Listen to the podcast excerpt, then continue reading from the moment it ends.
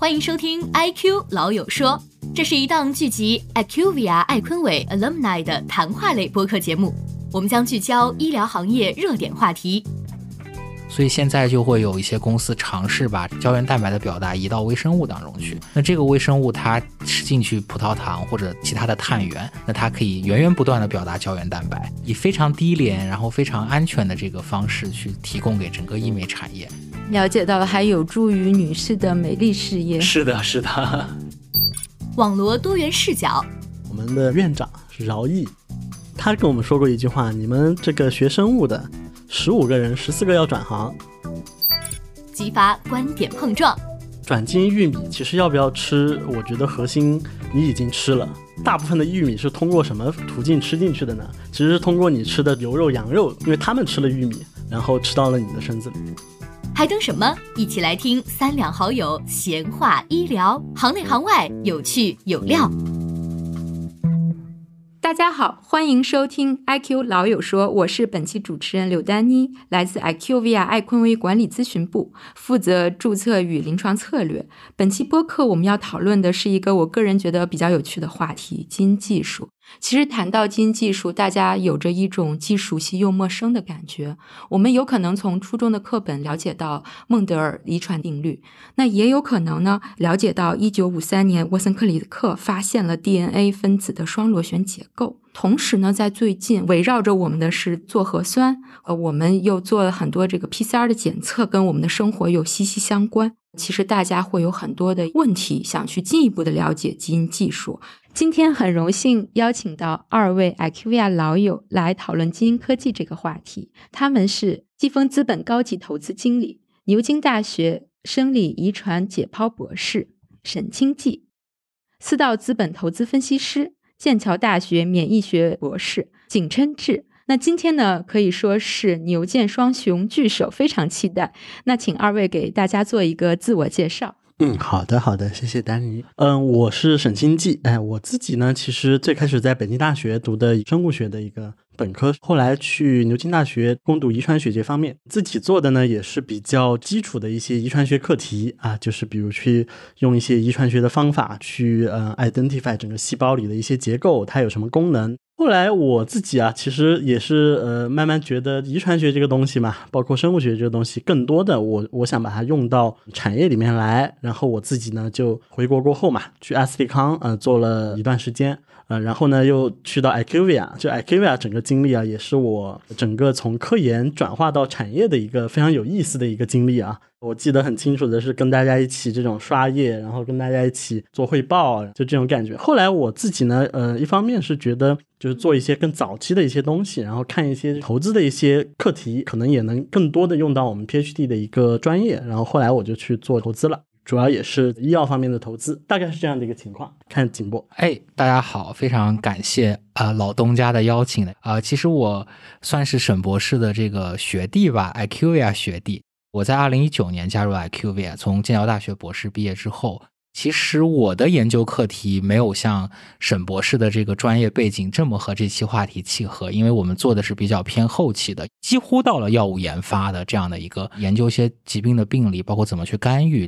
也非常开心今天能跟两位一起讨论。好啊，其实讲到 IQVIA，真的还是一段非常奇妙的一些经历。今天可能讨论的开始，还是有请二位博士帮我们介绍一下，或者科普一些基本的概念。比方说，什么是基因科技？整个的基因科技，或者是说基因工程，它都有哪些基本的概念？我就先讲一讲啊，因为其实我自己对于这个基因科技的一个理解吧，其实我整个生物学学下来，觉得最核心的一点就是中心法则，就是从基因变成 RNA 变成蛋白质。然后我们整个基因科技也是围绕着这个环节去做我们可以做的事情，比如说我们可以去修改最源头的这个 DNA，也就是所谓的基因，然后修改了过后，RNA 转录和蛋白质都会变得不一样。然后从这种方面，我们可以去治疗一些疾病，得到一些新的蛋白质，得到一些新的产物。我们也可以从 RNA 出手，大家应该都知道的莫德纳的 mRNA 疫苗，它就从 RNA 出手。在人的身体里面表达一些新冠病毒的呃元件，然后达到免疫的效果。哎，这个就是从 RNA 往蛋白去做，然后这也是基因科技的一点。整个其实我对基因科技的理解就是，我们把整个体系从 DNA 到 RNA 到蛋白质的体系给构建起来，然后。在里面去做一些操作，得到我们希望的一些东西啊。很同意沈博士的这个观点啊，但是我可能从另外一个角度来讲一下。其实我们谈到基因科技，我们在谈什么？我觉得从整个行业的发展来看的话，那首先我们第一步是先知道了什么是来决定人类遗传的这个东西到底是什么，那就是基因，那就是 DNA，那种 RNA 等等一系列的这些所谓的这个生命物质吧。我用一个比较浅显一点的结构跟大家解释一下。就是我们首先得要有一个模板，其实这个就是 DNA，嗯，但是 DNA 无法直接决定我们长成什么样子，我们会生什么疾病，我们会从父母那儿遗传到什么样的一些特点啊。那在整个的这个过程中，刚刚沈博也提到了中心法则，它是生物体内有一个非常复杂的一个流程，去把密码能够翻译出来，然后把它表现成我们最后的性状。那这个过程当中就要涉及到 RNA，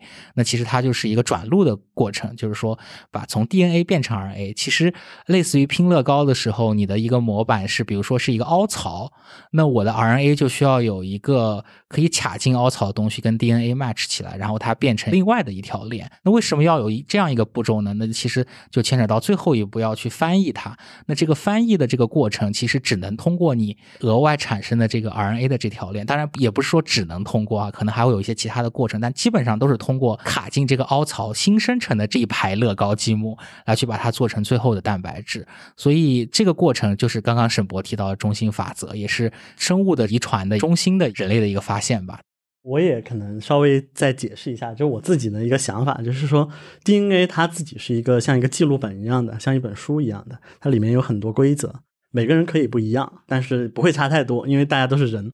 然后 RNA 呢，更多的是一个瞬时性的一个东西，比如你今天呃人状态很好，可能你某一些东西就比较高，因为你 RNA 比较高，后续的一些蛋白得到了。高表达，但这些东西肯定是在你的基因里的，但你在你基因里不一定会表达出来。一个是刻在你的骨子里的，一个是表现出来的，可能这样理解就会呃稍微容易理解一点吧。那感受下来就是说，当人类掌握了相应的规则和发现了我们如何利用 DNA 和 RNA 去做一些改变。或者是产生一些技术的时候，那它怎么能会去影响到我们普通人的生活呢？就是现在整体的这个基因科技是到了怎样的一个水平来改变我们目前的生活呢？好的，好的，我可能就从大家可能最熟悉的这个核酸检测，嗯，我们其实核酸检测做的核心是什么呢？就是要去测这个新冠病毒的 DNA 到底存不存在，存在就说明被感染了。那存在这个东西呢，就用一个什么方法去检验它存不存在呢？其实就是我取一个样本，然后这个样本里面呃如果有新冠的 DNA，好，然后我放到一个机器里面。去做一个叫做 PCR 的一个过程，PCR 其实核心就是把这个链，它因为 DNA 是双链嘛，给打断成两个单链，然后用我们的一些模板啊，我们知道新冠病毒长什么样子，它的 DNA 这个序列是什么样子，用我们的模板去结合它这个新冠病毒的 DNA，如果结合成功了，呃，那它就会一步一步的复制出来，呃，一变二，二变四，四变八，然后就会成一个非常非常庞大的量。如果没有这个新冠病毒的 DNA 啊，那你就什么都没有。这个其实就是核酸检测的一个核心的一个技术吧，但这个东西其实很早大家都已经熟悉了啊，这个东西并不是什么特别特别高深的一个科技，嗯，当然后面可能整体的这个基因检测还涉及到一些什么 NGS，就是二代测序技术，然后这些也可以用来给包括现在的孕妇做孕检、肿瘤的一些基因检测啊，这些也是非常有意义的检测的应用场景。对，基因科技养活了很多很多的人，可以这样说。除了检测以外，其实还有一个就是储存。比如说，我们有生物样本库，我还依稀记得我在 QV 的时候也做过相关的项目。对。很多公司，你可以把你的唾液样本寄过去，然后它测出来，哎，你的祖先是什么人，然后你的种族是什么样的，你有得什么样风险，我们用它去做很多事情。那做什么事情呢？就是比如说放在其他的生物体内当中去，像现在非常火的合成生物学，对吧？或者说用其他的方式去表达它，或者说能够针对它去设计一些新的药物，其实都是一些比较跟我们的生活有关系的一些活动。所以说，从读、存到最后的用，其实是一个比较完整的闭环。可以影响到我们日常的生活。那比方说，在食品啊、农业啊、工业等等方面，不知道这里面是否有一些有趣的例子可以给大家分享一下？其实这个非常非常多。那我就举一个最简单的例子，就是最近。不管是投资圈也好，还是科普圈也好，都非常火热的这个合成生物学，就是大家呃应该有听说过啊，就是说我们希望利用生物去制造原本需要通过化工啊或者通过一些制造啊方式去产生的一些，不管是原材料还是我们的食物啊，甚至是医美当中的玻尿酸这种呃物质，或者是胶原蛋白这些物质，都通过生物的方式去制造，也就是我们所谓的生物制造业。原来我们在制作一种化学物物质的时候，可能我们会需要用大量的化工合成，一方面是比较污染，那可能会牵扯到这个环境治理的问题；另一方面是成本非常高，你需要去有很多的化工原料。那我们能否？对一一种微生物进行基因改造，然后让这种微生物生产我们想要的这种中产物。所以，我们现在在市场上可以看到合成肉啊，包括我们的人造肉。比如说，美国非常有名的公司 Amaris，他们有一些化妆品的原料都是用这种生物发酵的方式生产的。这其实就是把外源性的基因导入到我们的所谓的这个微生物当中去，让它成为一个细胞工厂，去不停的生产这种物质，降低成本，然后节能也减排，然后也降低污染。这是一个非常。生动的例子吧，我觉得对。提到合成生物学，我可能也聊几句这方面的事情啊，因为其实这个确实是一个很大的一个很有意思的 topic。其实我们在很久很久以前就有一个概念叫做发酵，比如说造啤酒、造这个酱油、造造什么什么味精这些东西。但是呢，我们整个生物科学，包括遗传学、包括分子生物学，给发酵业带来了一个飞升，可以说是呃，比如说我原来酿造酱油，可能我们就拿一些细菌，然后加原料进去。啊，然后它就得到酱油了，肯定中间有很多工艺了。但现在呢，就通过这种改造这个菌种，可以得到很多我们需要的一些效果。呃，就像是我我之前参加过一个叫做呃，就是世界酵母协会嘛，当时有一个月桂冠，就是清酒的厂商做了一个基因改造，它在发酵的时候，它的发热和发泡程度降低了很多。啊，整个就让它整个生产的这个效率提高了很多。哎，这个其实就是我们做基因改造，你你其实很难想到的一点啊。它可以给工业当中的一些步骤去赋能，然后整个东西也可以做得更好。除了合成生物这块呢，其实有一些比较有意思的东西也想和大家分享，像是基因编辑有一个事情，大家也可以去网上查一查，就是美国做了一个实验，基因编辑了一些蚊子。它是基因编辑了一些呃雄蚊子，然后把这些公蚊子放飞到这个呃环境当中去啊。它做的这个基因改造呢，有一个特性，就是所有的雄蚊子找到了雌蚊子交配过后，雄蚊子都能活下来，它后代雄的可以活下来，雌的活不下来。因为我们也知道嘛，吸血的都是雌蚊子嘛。然后整体在这个实验期间，整个这个地方。呃，包括蚊子引起的一些传染病啊什么的，就降低了很多。这个其实也是我们潜在的一些应用。了解非常有趣的在身边的例子，其实我们会发现，基因科技并不仅仅是一些高精尖的技术，它也可以去改变我们的一些日常生活中的一些事物。是的，是的，我这边还有一个特别有意思的例子啊，就是很多女生比较爱美，然后大家都会去打胶原蛋白这件事情。就是传统的胶原蛋白，我们是从这个，比如说动物的皮肤啊，或者是动物的一些一些器官当中提取的，猪的这个皮肤等等一系列，这都是非常传统的方式。但是这就造成很多问题，比如说产量特别低，不可能我为了打胶原蛋白就扩大我畜牧业的规模等等。然后还有就是可能会存在动物病原体给人去感染的这个问题，所以现在就会有一些公司尝试把这个胶原蛋白的表达移到微生物当中去。那这个微生物它吃进去葡萄糖或者其他的碳源，那它可以源源不断的表达胶原蛋白。这个蛋白作为我们医美的原料，就可以以非常低廉然后非常安全的这个方式去提供给整个医美产业，大大的降低了成本。了解到了，还有助于女士的美丽事业。是的，是的。那我接下来就想请二位聊一下，就是说，如果我们谈论到整个的基因技术行业比较前沿的一些技术的话，它可能有哪些？然后它究竟是怎样改变了我们未来的生活？我先来说一说我浅薄的理解啊，就是医疗方面，其实现在目前来看，整个的基因相关的技术，我把它分为 DNA 技术和 RNA 技术。其实这个 DNA 可能就是像刚刚沈博介绍的，改变这个原有的这个模板的东西。那 RNA 可能就更灵活一点，因为它是一个瞬时的被转录出来的一段核酸信息，所以它可以相对应的做一些其他的改动，去做一些其他的这个技术出来。那 DNA 技术其实我们鼎鼎有名的可能就 CRISPR，大家都听说过这个技术，能够精确的进行。行基因的剪切和编辑。呃，现在大家正在把它试图用于体内，就是说我们能不能体内去递送 CRISPR，然后去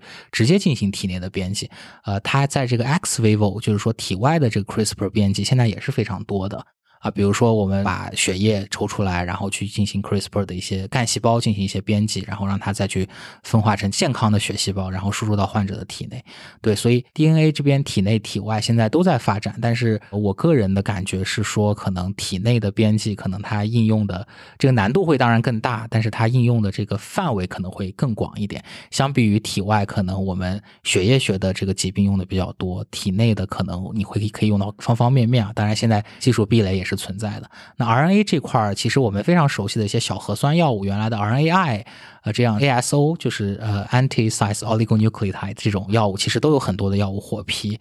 那现在其实也有很多的最近比较火热的，比如说这个 circular RNA、mRNA 等等一系列的各种各样不同种类的 RNA 都可以用在医疗当中。现在这个技术前沿其实发展的也是非常快，我们也非常惊喜的看到很多国内的公司也在开叉。对，刚才景博说了很多这种特别高精尖的概念啊，我这里边是要再去追问一下的，就是可能您刚才首先提到了说二零二零年诺奖的 CRISPR-Cas9，大家可能看到了会觉得哇，这个是一定很厉害的一项技术，但是我们能不能用一个比较？通俗的方式可能了解一下，我的理解啊，可能它像一个小剪刀一样，通过某种方式能改变可能我们本身携带的这本 DNA 的书。我不知道这个概念是否是是这样的，我们真的可以。改变我们自身，就比方说是我父母传给我的这一套 DNA 嘛。其实 CRISPR-Cas9 这个我避免讲的特别的这个，就是特别掉书袋，因为我觉得 CRISPR 它被称为基因魔剪嘛。那作为剪刀的话，那你其实最重要的就是非常精确的找到你想切的这个位点。这在原来的技术上是一个非常大的挑战。就是如果用传统的一些酶去做这个，比如限制性内切酶，这是一种酶的名字去做这件事情的话，其实存在着这个。不精确的问题，但是 CRISPR 它通过引入一段可以互补的 guide RNA，我们叫它可以精确的找到你想切割的位点，并且把它切开。我理解这个还是以治疗为目的的，对，就是比方说我们看到了一位患者，他可能有这种遗传类的疾病，是的，所以我们就可以用这个小剪刀来去进行一个修改。对，举个例子，比如说他某一个基因表达的不是非常的充分，那我可能可以剪开它，然后我插进去一段他表达的非常正常的基因。那它就可以非常顺利的表达这个基因了。比如说有一种疾病叫做 Pyruvate Kinase Deficiency（PKD），那就是因为这个患者体内的一种酶它表达的不充分，所以会出现一些症状。那如果我们能够精确的剪开它，然后把它的正确的表达这段酶的基因放进去，那它就可以正常的表达这个基因了。包括像我们比较熟悉的地中海贫血啊等等一系列的这样的基因疾病，其实都可以用到这个方式去解决。它其实就应用的范围可以非常广泛，包括你剪掉你不想要的，放进去你想要的。其实它整个的这个思路就是这样。其实我和 CRISPR 还是有一些渊源的啊。我最开始在北大的时候，我就是研究基因编辑的。但当时一三年之前没有 CRISPR 这个东西，只有一个叫做 ZFN，还有一个叫做 TALEN 的两另外两个工具。有了 CRISPR 过后呢，整体的效率提升的特别特别高。以前我们做一个项目啊，可能要大概呃半年，然后然后去做这个模板，然后就只为了修改一个基因，然后要做半年的准备工作。现在整个 CRISPR 技术来了过后，两三个星期。啊，就能把整个跑一通，这个流程被大大缩短了过后，整体的上游的科研的效率也提升了。当然，就后续有很多人把它用在医疗当中啊。其实我觉得，其实更重要的，它是作为一个工具，整体的推进了我们整个生物医学的发展。这一点其实蛮蛮有意思。理解，所以这个就是为什么他获得了诺贝尔奖的一个原因。是的，一一方面，刚刚我提到的是这个精确精准性；一方面，刚刚其实沈博也提到它的简便性，就是说它用的东西比较比起原来来说简单很多。还有就是它这个。方便的程度会非常高效的去帮你去编辑，所以更能形成一个产业。对，revolutionary 的一个。对，有可能对于患者来讲，他可能是会在一个不久的将来去接受相应的治疗。那也有一些可能基因治疗，它是属于病毒来去携带相应的一些我们想要的，我理解是基因片段，嗯来去达到一个治疗的目的。那在这里面，他们会有一些高下之分嘛？对核心其实丹尼说到的那个病毒递送的这样的一个基因治疗的一个方式嘛，它其实呃你不能说它是基因编辑，因为它没有涉及到剪，没有涉及到改啊这两个步骤，它更多的是呢把你本身缺乏的一个基因放到病毒里面去，给你递送进去，然后这个基因能够在人体内正常的表达，呃，比如有些人他就缺乏某一些基因，然后得一些遗传病，然后现在他有了，他这细胞里有这个基因了，病毒它是作为一个载体给他递送进去，然后这个时候他就能够正常的行使他的生理活动了，大概是这样的一个过程。我觉得这个并没有什么高下之分，这两个技术本身就适用于不同的应用场景，一个是增加啊，另外一个是修改。这两个其实我们熟悉计算机的人都知道，就是你需要 add，也需要这个 insert，也需要去编辑啊，整个的。这些产业它让基因科技更加数字化了，我觉得这是一个核心。就是我们发现，我们以前的基因，就是孟德尔那些基因啊什么的，它都还是停留在一个大家可能用纸来计算计算就可以搞定的一些问题啊，包括可能中学、大学的时候去学的那个。但是我们现在的这个基因科技已经和 bioinformatics 电脑计算这些东西息息相关了，很多东西需要去跑一些模拟。其实我过去会对比不同的学科，因为我其实也在生物实验室待过。我看到隔壁的这个物理实验室或者化学实验室，我觉得他们的工具是很高级的。但是对于学生物的人来说呢，我们可能在一个刀工火种的一个 时代，就是我们那个时候还在去拿着一页枪啊，再去做离心啊，做什么 PCR 啊。嗯，我我那个时候会觉得说，哇，我们什么时候可以说让整个的生物学去达到一个就是飞速发展的一个时候，什么样可能更有效率的技术可以应用到这里？二位觉得说，我们如果放眼未来去看的话，next generation 的 therapy 就很快来了，我们或者达到了这个基点。我个人认为这个时代应该会很快的来临啊，因为其实核心的就是我们的一些技术问题，现在都在慢慢的被解决，包括美国、包括中国都有很多这种呃研究基因治疗的一些公司。其实它最核心的一点，真的走到平常百姓家的一点是成本，就是我们整体的这个成本要做到一个可控制的这个范围。嗯，那其实随着我们整个这个细胞产业啊，包括病毒制造产业，就是这种递送载体的一个发展，我觉得在这方面也是有一些曙光的，包括有有一些这种比较节约成本的一些制造病毒的方式，像是用昆虫系的细胞去做啊，这些也都在探索。其实大家也在往这个方向去走，它本身。这个概念其实不难，就是一个缺什么补什么，然后什么错了改什么，其实概念非常简单。它核心涉及到的难点在于，一方面是说这个东西到底大家用不用得起，另外一方面是你改了这个东西过后，到底能不能够治病，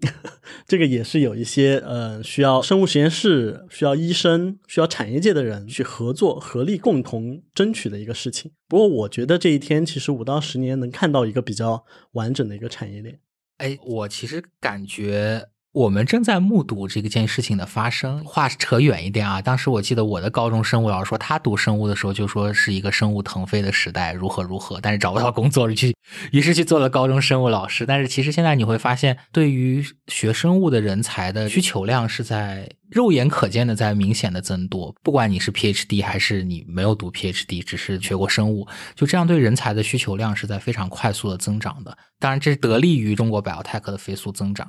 所以，我觉得我们也在目睹这个时代的到来吧。在 DNA 发现之前，很长一段时间，这个大家混沌期吧，可以叫。我们可以看到，这个技术的革新是非常非常快速的。包括到现在，因为我们都在做早期投资，所以可以看到很多的新的 paper、新的一些 idea 被运用进来。我也是比较乐观的，我觉得未来可以在不远的可能十年内或者二十年，我们可以看到我们有一套成熟的体系，把这些科技运用到大众的这个生活当中去。对我们对未来充满了希望。我们 中国广大的学习生物的人才，其实未来的工作越来越好啊。我们也希望我们的这个 学弟学妹能更好找工作。对，其实我们当时在北大，呃，也是刚刚进去的时候嘛，我们的院长是饶毅。然后他跟我们说过一句话：“你们这个学生物的十五个人，十四个要转行，但是我不认为这是一件坏事。”他的一个观点呢，是你学生物的人能够深入到各行各业，然后给大家带来这种不同的一些思想，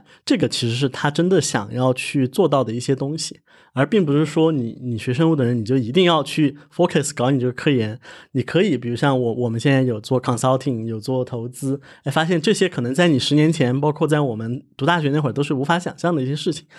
整个产业界起来了过后，你会有很多机会。其实我认为学生物的人，这个时代又在慢慢的来临了。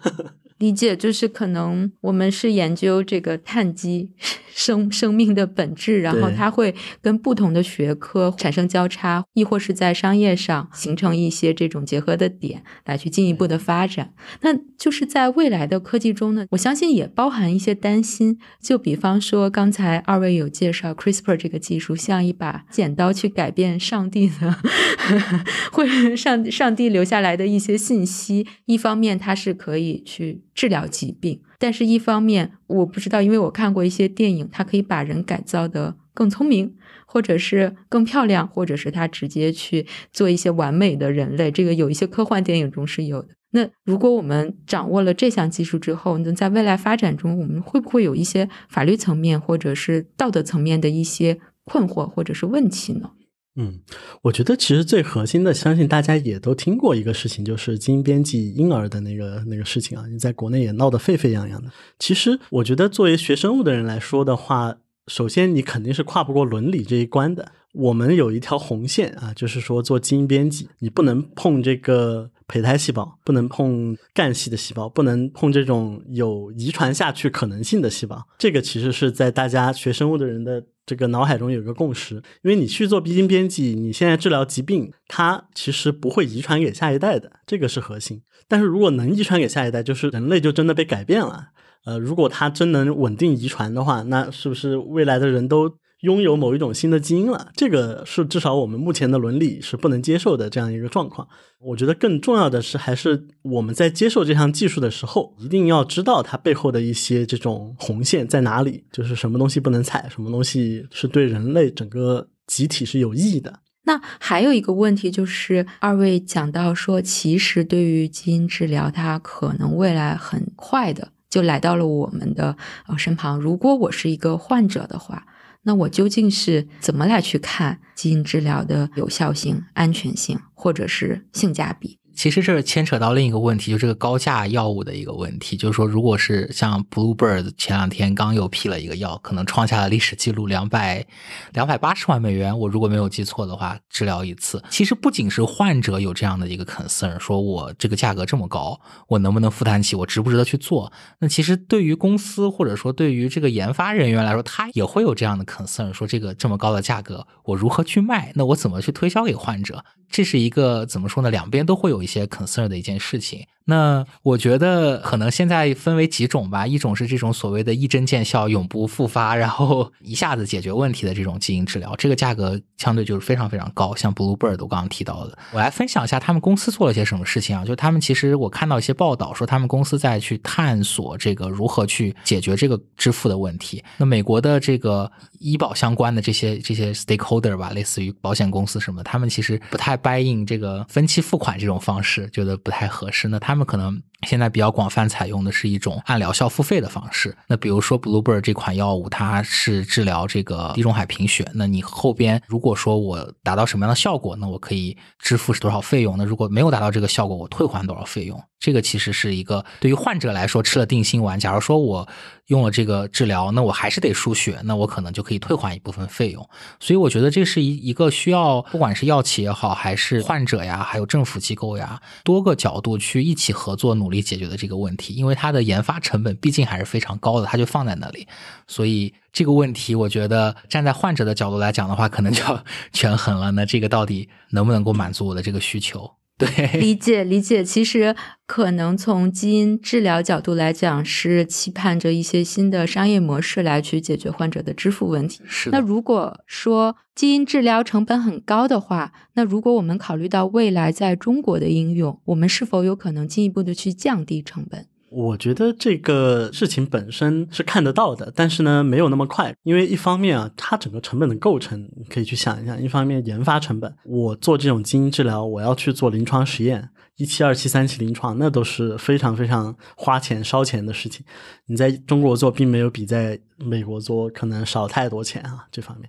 另外一方面呢，你的整个药物呃生产啊也是有成本的，而且这方面成本，呃，当然我觉得和它那个售价比起来还是差很大一截的。有一些全身性的基因治疗药物，它可能打一管啊，就整个生产成本就要接近到人民币十万啊，大概这样的一个水平。然后有一些眼科的，可能用量比较少的，那可能。打的人比较多，就可以做到一个集约化。我觉得这方面用量比较少的，开始探索起走，然后找一些这种嗯可以节约成本的方法，然后整体研发呢，不光是药企要做，可能国家也要有一些支持，包括一些大学啊、医院啊这种大家通力合作，能够把整个成本给降下来。那也有一些这样的报道会讲到说，基因治疗可能还存在一些安全性的问题。对，这个也是我们会非常非常关注的。我们所谓的拖把效应，就是我想编辑 A 的时候，它会不会把 B、C、D 这几个我们不想让它编辑的位点也会编辑到？这个其实是我们在看基因技术相关的一些技术的时候，我们非常非常关注的一点。这个肯定是存在的，但是也需要在科学研究当中，甚至是临床当中去进行一些验证。证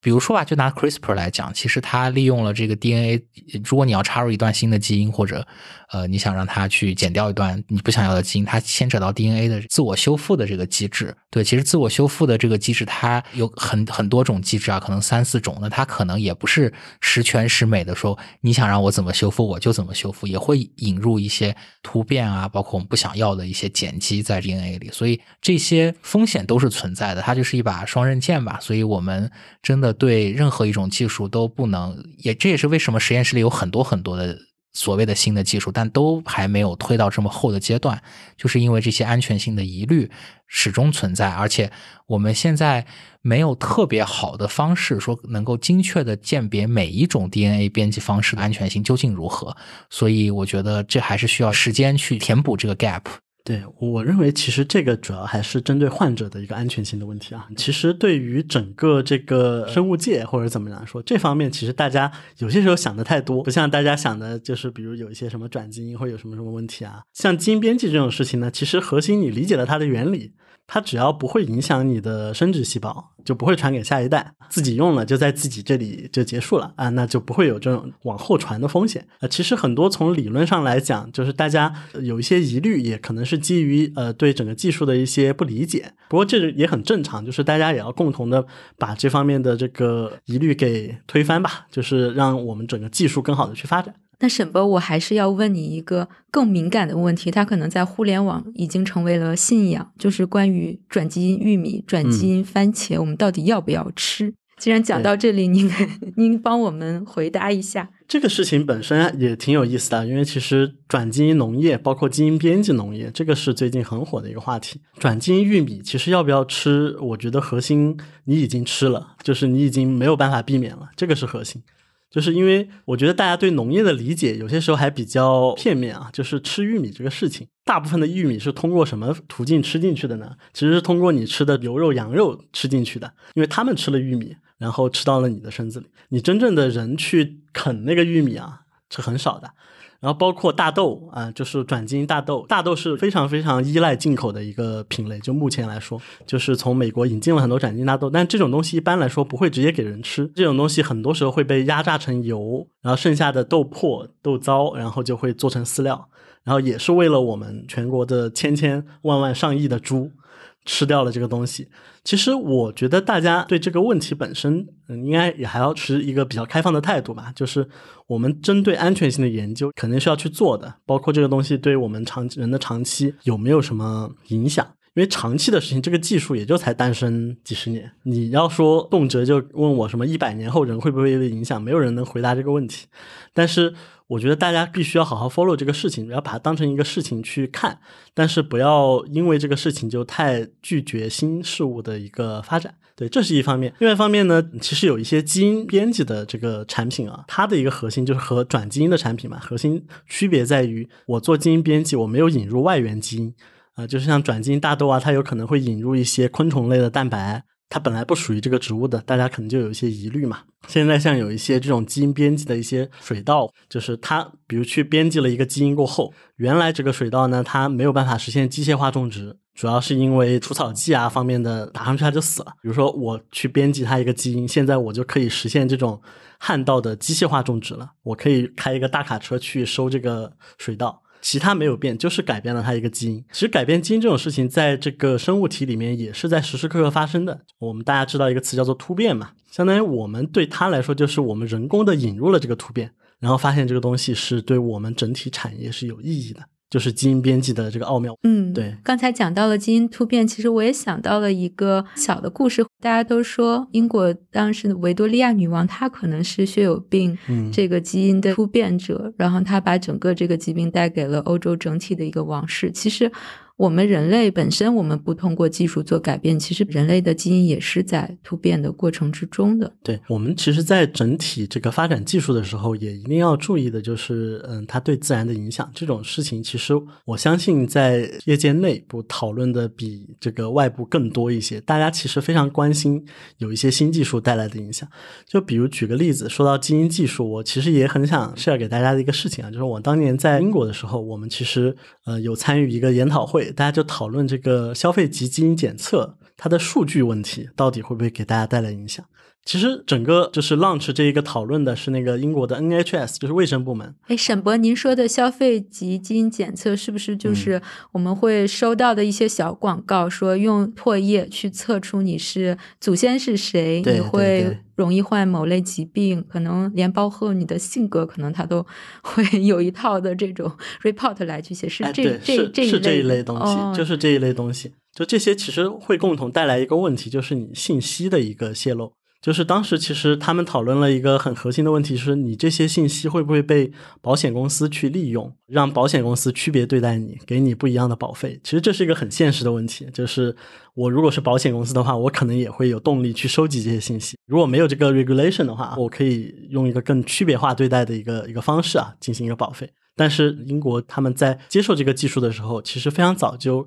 考虑到这些和产业界互相作用的一些问题啊，可能就举这样的一个例子。对，其实关于这个伦理学相关的研究，我们当然不是专家，因为很多人类学啊。哲学呀，包括生物伦理学，因为我记得很清楚，就是我当时在剑桥读 master 的时候，我们专门有一门课，就是这个伦理相关的一些知识，就是说他会把各个流派的一些说法，包括主流的一些争论，都会抛给我们，然后让学生们自己去讨论啊，形成自己的观点，包括让我们知道哪些红线不能触碰等等。所以这是一门非常完备的学科，我觉得有很多这样的专家，包括政府都在把这些还在困惑大家的一些关于伦理的问题。能够去划分清楚，给大家一个比较 clear 的一个 guide，所以我觉得这是一一个观察。另外一个观察就刚刚提到这个，刚刚丹尼和沈博都提到了这个，到底要不要吃这个转基因的玉米啊什么的，就是。我个人比较 open 啊，当然这是我个人的观点啊，就是说给这些新的技术一些一些机会。但是我